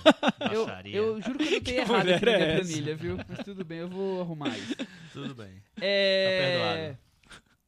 Michel totalmente abalado aqui nesse Eu tô momento. triste. Até pensei em falar mais sobre o Sokuro, mas a gente já se estendeu sobre Ben-Hur, deixa o Sokuro vir pra lá. Ele tá querendo convencer agora que vale a pena ver outros filmes do Sokurov. Vale muito a pena ver o Não, vale muito a pena. Inclusive, você tem, um- você tem um filme favorito do Sokurov, Thiago? Ah, pensando aqui agora, um filme dele que eu adoro, eu acho muito bom e acho que foi pouco comentado é O Sol. Que é sobre Que é da o trilogia, da o trilogia do. Moloch. É sobre É o o- Hirohito, exatamente. Tetralogia do Poder. Tetralogia, na. É verdade, o né? filme sobre o, o, o imperador japonês na época da Segunda Guerra. Esse Hirohito. filme eu acho muito bom. Acho É, maravilhoso. A, a tetralogia é o Moloch, o Taurus, que é sobre Lenin, né? O Moloch é Isso. sobre Hitler. O Sol e qual é o outro? O Fausto. Ah, Ah, é. verdade. Que ele, ele é engraçado, né? Ele varia totalmente que ele vai Então personagem estão, é, estamos agora na era Sokurov pós-Fausto, porque eu acho que Fausto é. marcou muito essa Fausto é o transição. É, dele. E é um filme mais amplo, filme, assim. Eu é. acho, eu acho bem legal. O meu favorito é o Arca Russa mesmo, e o Moloch eu tenho um carinho especial, até porque É. foi o primeiro que eu vi. Foi meus dois favoritos também. É. O o Arcarroça mais e o, o Molo que eu segui, Mas mas, assim, geral são dois maravilhosos. dele. Mãe e filmes. filho eu gosto muito. Também Pai e filho adoro. também gosto. Enfim. Vó e filho, não. Vó e neto, que Tia e Alexandre. sobrinho. É, Michel, e agora? Agora nós vamos falar de filme de terror. Ah, nossa. Antes Apaga a tarde luz, do que Michel. nunca. Vamos mudar. Não, fala de apagar a luz, não. Que a acho da, Diana vai aparecer. Eu acho que eu vou dormir de luz acesa. A partir, desde de quinta-feira passada eu tô dormindo de luz acesa. Fica a dica. É, retomei o medo de escuro de quando eu era criança. Porque o filme é tenso, hein? É tenso. Qual é o nome do filme? Quando as luzes se apagam. Então, esse filme, a gente falou sobre um blockbuster, Ben-Hur, e sobre um, abre aspas, filme de arte, fecha aspas, que é o Francofonia. Fonia. O, quando as luzes se apagam, ficaria ali transitando entre uma coisa e outra. Não é nem um blockbuster, nem um filme de terror arte. Não é nenhum dos dois, Filme né? de gênero. Depende, É, se filme for de Corrente gênero. do Mal é, de, É, é de filme- arte. Corrente de do arte. Mal é de arte, e agora o Chico fez o sinalzinho das aspas. Aliás, É. o- acho que nós três estamos com aspas aqui, a, a câimbra É, nos dedos, tenta é, fazer aspas. a gente fica aqui fazendo Vocês não cãibra, tão vocês não estão vendo. É. É, exato. Depois a gente Bom. faz a lista dos filmes das aspas, tá, gente? Mas assim, quando as luzes se apagam, vamos falar Eu sobre rapidinho sobre circuito. Fala Hur eu assim. acho que passaria no Cinemark, o Francofonia no Reserva Cultural. Quando as luzes se apagam, eu acho que passaria no Frei Caneca, mas não tá passando lá. Não Tá passando lá. só no cinema. Mas, eu o acho que é um filme. Tá passando, Tá passando. Bourbon. Então, é um filme Frei Caneca. Assim, ele tá ali no Pra vocês que não moram caminho. em São Paulo, vocês Não não entenderam nada, nada. podem pular pra próxima parte. Tá, desculpa aí, gente. Me empolguei. A gente mora em São Paulo, a gente É, acaba usando mais São Paulo como Tá, referência, vai, não tem vai jeito. Michel. Fala a sinopse, que aí você vai roubar a cena. Vamos lá. Ah, Produzido por James Wan. Quem é James Wan? Quem é James Wan, Michel? O Chico vai é falar o papa que do cinema de terror atualmente, Atualmente. diretor de Invocação do Mal e Sobrenatural. Muito bem. E baseado num premiado curta de 3 minutos do próprio diretor, que é o David F. Sandenberg, que é um sueco. O filme é sobre uma entidade sobrenatural que persegue a mãe, Chico Firman, Maria Bello, maravilhosa. Uma Maria performance- Bello que não tá tão maravilhosa nesse filme. performance totalmente perturbada, aquela É. mãe que só há uma, realmente. e só pode ser vista quando as luzes se apagam.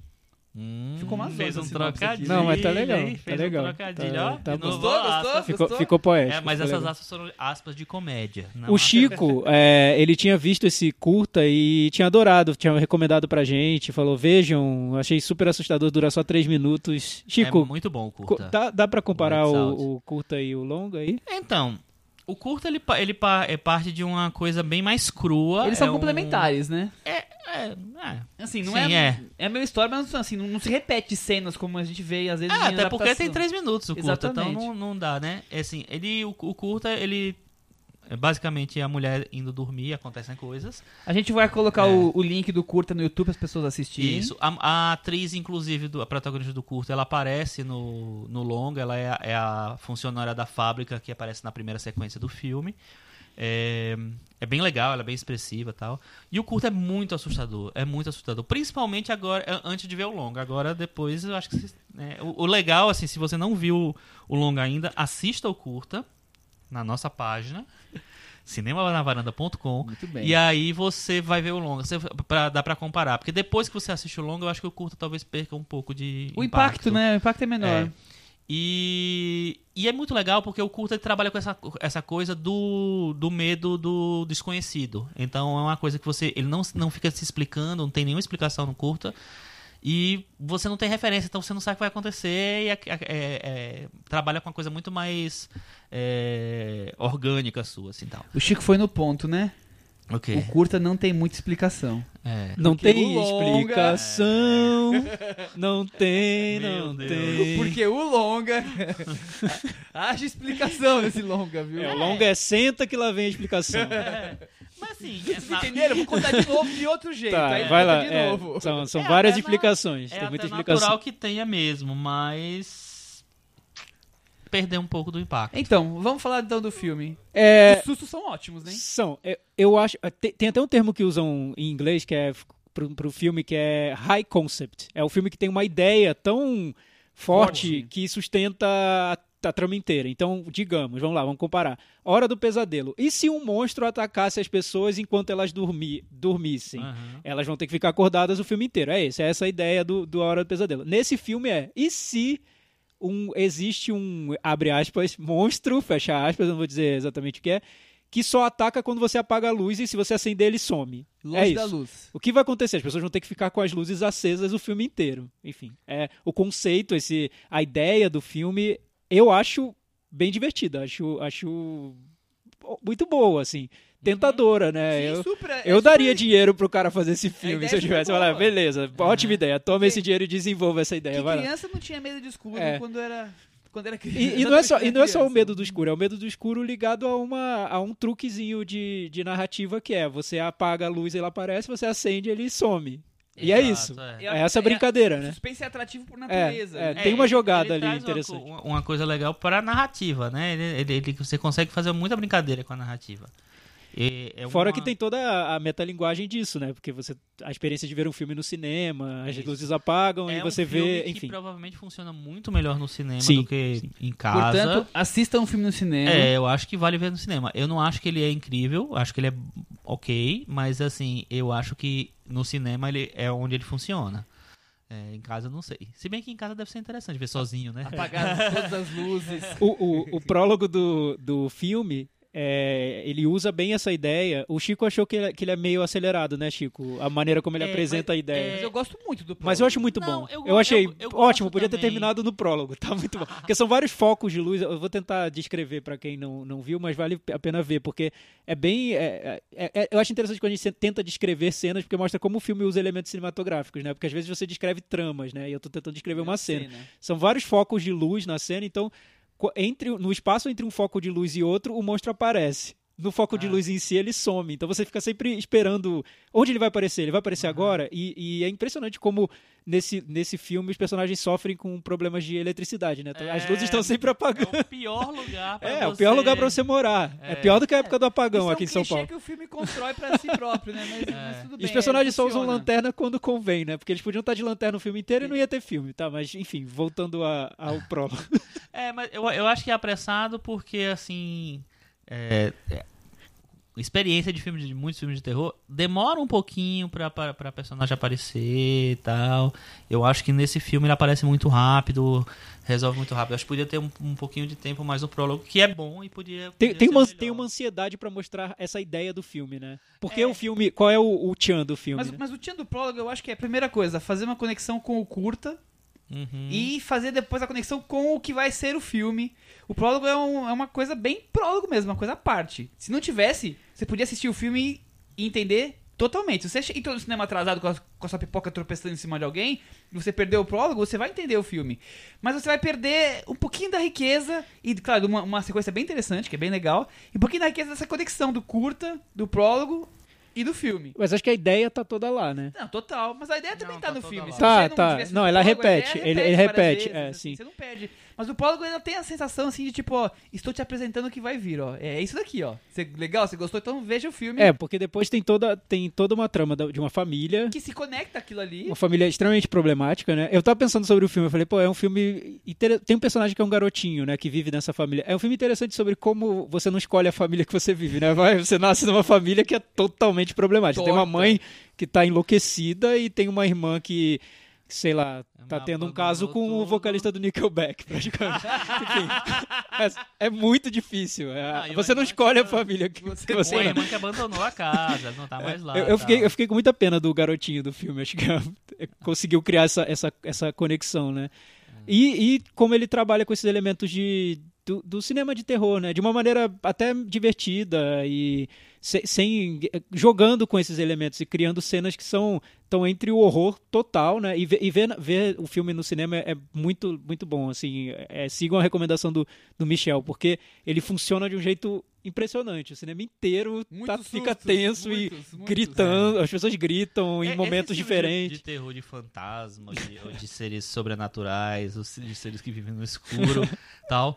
No cinema, eu, eu, eu adoro assistir esse tipo de filme no cinema e de preferência numa sessão com público. Eu, vejo Com muita bastante sessão, público. sessão de, de crítica, de jornalista que tem menos gente e tal, e que as, as pessoas não se empolgam tanto com esse tipo de filme, mas assim, com o público, é, a reação é muito genuína. Então, inclusive, tinha umas pessoas falando um pouco demais na sessão, que eu queria matar. Isso mas, aconteceu enfim. comigo na do Invocação do Mal 2 e foi O Chico horrível. não tinha quase ninguém. Nós vimos juntos, eu e o Chico, É. vimos juntos. Não tinha quase ninguém. E a né? Cris também. A Cris também tava com a gente, a Cris não tá aqui hoje. É. A gente viu junto, não tinha quase ninguém na sessão, mesmo assim, né, quem tinha tava falando. Nossa, muita conversa mesmo. Eu- E, eu- e, Chico, eu gosto muito do, do filme de terror que consegue, claro, que consegue criar esse jogo com o público, que eu acho que é, é, é- é essencial, assim, é meio beabá, né? Do filme, o, o filme de terror que é eficiente cria esse jogo, quer criar esse jogo. Claro, tem N outras propostas de filme de terror e tudo. Mas para esse filme que quer, quer, ser, quer seguir o gênero, ele consegue muito bem criar essa relação, é, assustar ah, o espectador nos momentos certos. Mas no- logo no, no- mi- minutos depois do, do susto, as pessoas riem porque o- e riem porque o filme quer criar um, um humor ali. Não- Ele, ele comunica é muito ri- bem. ri- é, ridículo, é exato. ele comunica muito bem a- o, o horror e o horror. O horror e o humor dentro, da, às vezes, da mesma sequência, né? A sequência que eu acho muito boa no filme é uma que envolve o tal namorado meio Não, é- rock- roqueiro. Nickelback. Roqueiro sequência farofa. é. É, muito boa essa sequência, porque é terror e humor intercalados ali no. Na, E podia ser usado muito bem pra fazer uma propaganda de TV daquele, art... daquele produto específico. Não vou falar pra ninguém Aquele perder produto expectativa. específico. Eita, agora eu fiquei curioso. Porque Depois eu te falo. então. É, po- porque o filme tem essa coisa espertinha que poderia ser muito chata, que é. O, a- dá pra ver que o diretor viu muitos filmes de terror, Tá conhece de todos os clichês de filmes de terror, É, viu tudo e eu quer fazer, brincar que com ele isso. fez muitos curtas que são curtas, parecem curtas de terror. Que É, ele fez uns 8, Closet 10 curtas de terror. né? Attic Panic. e por aí vai. Mas esse é o primeiro longa. Esse é o primeiro longa dele. Eu acho que poderia ser um pouco melhor, mas, mas eu acho que é um filme que tem. que oferece umas coisas É, legais. eu acho assim, tem duas cenas muito boas, pra mim isso já é. Já vale o já vale filme. tudo. O, o que eu reclamo no filme, muita explicação desnecessária. É, lenga-lenga, não romancinho, precisava, não precisava. E é uma explicação que vai pra um lugar comum. É, É, sempre essa total. explicação de no passado aconteceu isso. Um agora tá manicômio, é. Sempre tem um manicômio, É. sempre tem não sei o que. Não precisa dessas coisas, né? E, enfim, mas eu acho que essa, essa explicação ele tira um pouco do da coisa urgente que tem no curta, mas é, E, e você eu acho perde que um pouquinho o ritmo, você tá naquela É, dá uma barri- dá uma ansiedade, barriga dá no filme, é. Pra contar É, história. pois é. Outra barrigadinha contar mais um pouco a mesma história que ele, ele se repete, inclusive, na, na, na história. E pra mim a grande decepção foi o clímax, porque eu acho que ele constrói Eu duas também. cenas tão boas e Eu duas também. sequências tão boas. que Quando chega no clímax, você fala, agora ele vai usar, ele vai levar, vai entregar tudo que ele que ele queria do filme. é, Me lembrou um pouco o Hitchcock, porque o Hitchcock, a gente falou sobre isso no, no episódio que a gente comentou sobre ele, que ele sabia fazer o espetáculo, né? Sabia jogar com a expectativa do público. Esse filme, o clímax é, é- tem é muito rápido, pouco. é. É. pouco e é, é, é, é, assim, é meio você deduz ao longo do filme que vai ser aquilo ali que, que vai Sim, acontecer é. porque é o único jeito. É, eu acho que ele podia ter pensado numa coisinha mais elaborada e a mesma coisa que aconteceu no, no prólogo. Eu acho que vamos desenvolver um pouquinho melhor ali. né? Ele explicou tanto no, no coisa e quando vai resolver o filme resolve rápido. Já tinha filme de terror com medo do escuro, do jeito que, do jeito que ele usou assim? Ah, O medo de escuro é bem, é bem, é bem, é um elemento de filmes de terror. O que, o que eu acho que é curioso nesse filme é como ele brinca com, com esse clichê, né? Que geralmente é, o escuro é, é, um, é uma construção de atmosfera para um susto. Nesse caso, é- ele constrói a atmosfera, mas ele brinca o tempo todo com esse escuro que entra e some do, do, do É o filme, né? né? É, e de uma maneira meio frenética, né? Porque você acende e apaga a luz e, e o monstro aparece. Ou você. Uhum. Então tem essa, essa- esse, clima de, de, de, de cinema de, de, de sequência de ação, assim, de correr, ligar a luz, ligar o celular, o celular cai, corre para o quintal. Então tem, é bem mais frenético do que uma atmosfera tradicional de filme de terror, né? É só- Bem é- usado. Me lembrou um pouco o, o Corrente do Mal também. Mas o Corrente do Mal ele tem uma ideia também que carrega o filme inteiro, só que ele dispensa essas explicações, que eu É. acho que são. Não, Que eu não- acho que não o Corrente- fazem Corrente tanto do sentido. Mal é mais é mais autoral. mesmo, Ah, sim, sem dúvida. a- E tem toda uma questão com a cidade e, e tal. Isso, é. Meta varanda? Vamos. Eu- Então eu vou começar dessa vez. Começa, pra, Michel. Pra equilibrar aqui. Nota 6. Seis também. Seis também. Bom, então ficou fácil, né, Thiago? Quanto que deu? Sete. Seis. 60! É, eu sou de humana, gente. Não sei Eu calcular. também. Eu não, É, eu, eu não entendo como é que 666 É, dá 60. 666 não- Depois não é- não é meia, como meia? É. Eu, eu vou retomar o que eu fiz no... 666, olha é, só. olha isso. Eu vou retomar a explicação que eu dei no começo. Nossa, as nossas notas dois, hoje, três. as nossas notas estão muito autorais hoje. Estão muito Ah, autorais. 33 para Benhur, 666 para quando as luzes se aí, apagam. o francofonia não, não Não, tem nada não, a a gente não ia falar sobre isso. A gente divide a média e multiplica por 10 só pra não ficar dízima periódica. Aquela coisa, ah, deu 5,33. Por que não Eu 5,33? acho Você tem que bom. dar liberdade pra isso. A vida é incerta, a vida Tá não bom, é. vocês querem que eu Tá. regrave todos os anteriores? A- a- a- a- o Michel é tão democrático que a gente propõe um negócio e ele fala assim: ah, vocês querem destruir tudo que a gente já fez. Como é que a gente vai daqui a É. duas, duas semanas comparar? Ah, esse filme tirou 5,3, nosso outro tirou Michel, 30. muito esse melhor. podcast é um processo. A gente É, está criando uma segredo. narrativa da É. subjetividade. Tá Ah, bom, o- O podcast é arte. podcast é arte. O nosso É é, pelo o menos. nosso A gente é. está criando. podcast é arte. A gente encena tudo isso e fala aqui. A gente, é, vocês não sabem nada. É, é Não arte. sabe é nada. arte. A gente é a Fernanda Montenegro.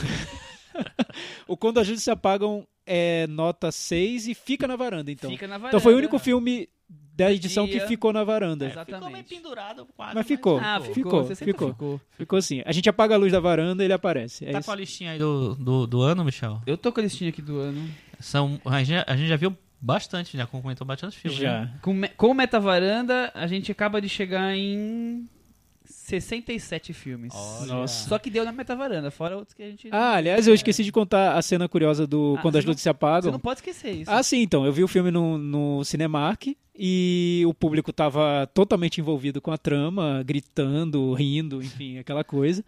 É, eis que, nos cinco minutos finais do filme, quando aquele momento máximo de tensão, enfim, entre aspas, porque o clímax não é grande coisa, mas tá. No fim do filme, acendem as luzes do cinema, do Cinemark. O público veio abaixo, né? E todo mundo começou a comentar. O projecionista tá com medo de aparecer adiante A Diana- acendeu a luz pra Diana não aparecer na nossa sessão do cinema. Que a gente viu o, resto, o, o finalzinho do filme com as luzes acesas, graças a Deus. Então, Então, foi, na tudo, foi tudo muito seguro pra todo Então, na verdade, eu e o Michel assistimos quando a luz se apaga e o Thiago assistiu Quando a- quando, quando a luz luz se acende. acende. Muito Exatamente. bom, muito, bom. muito Alguma bem. recomendação nós temos pro episódio de hoje? Olha, eu recomendo as pessoas assistirem a primeira versão do Ben-Hur, que é um filme mudo, então tem que ter paciência, é preto e branco, tem que ter paciência. 1925, é de um diretor chamado Fred Niblo. É um filme muito bom, muito, muito bom. E fique, eu acho que vocês vão ficar impressionados com a cena da, da Corrida das Bigas, que é, pra mim, um negócio espetacular. Inclusive, tem uma, uma história que eu tava lendo de bastidores, que é, é, o- esse filme foi tão grandioso em Hollywood na época, que Hollywood tava bombando na época, né? É, que eles chamaram vários astros pra assistirem essa cena no estádio em que foi filmada a cena. Nossa. Então tinha vários astros do cinema hollywoodiano dali que estavam lá assistindo, fizeram tipo uma ponta, né? Não aparecia, mas fizeram uma ponta no filme. Vale muito a pena ver o filme. É, vão atrás, se virem. É isso Thiago, então? alguma recomendação? Não, minha recomendação é assistam ao curta junto comigo, porque eu não vi ainda. ao curta Lights Out. A gente vai colocar lá no, no nosso blog, cinemanavaranda.com. É, se não estiver lá no blog, entrem no Facebook e digam, Thiago, coloca o curta lá no blog. Porque às vezes eu demoro um pouquinho, porque, enfim, tenho milhões de coisas pra fazer. É, no- normalmente a postagem do blog fica pra de noite, porque não É. dá tempo de fazer tudo. Mas, enfim, a gente vai colocar o curta lá pra vocês assistirem. É isso aí. É, eu tenho duas recomendações. Não, não é duas recomendações. Eu tenho uma recomendação e vou aproveitar que eu- eu- nós não lemos o, o comentário da Paula Ah, sim, no, verdade. no cantinho do ouvinte. E eu só eu queria aproveitar o comentário, não vou ler o comentário dela inteiro, que é, é enorme, ótimo, Paula, adorei o comentário. Mas ela comenta. Ela disse que não comentou semana passada porque eu disse que só queria gente nova comentando. Se, eu, Não, pa- a se não pareceu disse. isso, desculpa. Eu queria que trazer gente nova pra comentar. E que os que comentam sempre também comentem, por favor. A gente quer que, tipo, que tenha 20, 30 comentários Exato. pra gente A escolher gente podia fazer um- alguns. agora um cantinho do desabafo aqui do É, podcast. então. Se você gosta do podcast, amigo ouvinte, recomende pra outras pessoas. Pode recomendar, tá Pode recomendar, a gente deixa. Então eu- eu ia falar isso, Paulinha, pode comentar sempre. Outras pessoas que comentam, comentem sempre. E quem não comenta, perca a vergonha, comente. É, a Paulinha também falou que a Paulinha trabalha na, na empresa que distribuiu o filme Amor e Amizade. E ela com- conta aqui no comentário a dúvida de como lançar Lady Susan, Amor ou Amizade, acabaram optando. como- ela conta um pouquinho. Quem tiver curiosidade, leia aqui no SoundCloud o comentário todo dela. Dizendo que ela ouve a gente todas as manhãs de terça-feira na esteira. É muito legal essa história de escolher os nomes dos filmes em português, né? A É, gente é vai fazer um A episódio gente vai sobre fazer um isso. episódio sobre isso algum dia ainda, nós estamos já com isso em mente. E a minha outra recomendação, aí é a recomendação mesmo, é que todo mundo que gosta de cinema aqui em São Paulo, às sextas-feiras pode comprar o Guia da Folha, que o nosso querido Ah, varandeiro Chico verdade. Firman faz parte do Guia da Folha, das Ah. estrelinhas, desde semana passada. O cinema na varanda está agora no Guia da Folha. Eu voltei a assinar jornais só pra ler Só o por Chico causa Firman. disso. Isso. Eu, eu perdi o. ah, não comprei a folha ontem, comprei hoje. Chico, Consegui, consegui comprar hoje. Fui na banca, tinha várias. Ai, Chico eu- está no Guia da Folha e está na varanda. muitas estrelinhas pra todos os filmes. Ou lá. não. Ou não. Não, eu fui bastante criticado na primeira semana, porque me falaram que eu não gostei de nada. Aí eu falei que é convivência com o Michel. Eu acho engraçado, Chico, que geralmente o, o público, que- o leitor e tudo, sempre reclama que, que o crítico não gosta de nada. Né? É. Mas geralmente o, o público mais cruel as- Ah. é o, o leitor, né? Aham. Porque quando o leitor não gosta um pouquinho de- do filme, ele é o primeiro a dizer que filme horrível! Sai metralhando. Horrível, horroroso, o pior filme que eu vi na minha vida. E, enfim, o crítico ainda de- tenta. de- encontrar pontos interessantes, recomendáveis. Tem, tem uma escala ali de cotação, né? Então o filme é. ruim, ou é regular, ou é bom, ou é muito bom, ou é excelente. Pro público, ou é excelente ou é ruim. É, oito, Acabou. 800. Assim, não tem. É esse mais ou menos. Não. É ruim ou é bom? Então, assim, não critiquem. O, crítico, o, o Chico tá lá, tem, tem, tem muita diversidade de opiniões lá no, no quadro. Muito É bem. isso aí. Bom, então obrigado por terem ouvido e até semana que vem. Tchau. Tchau. Tchau.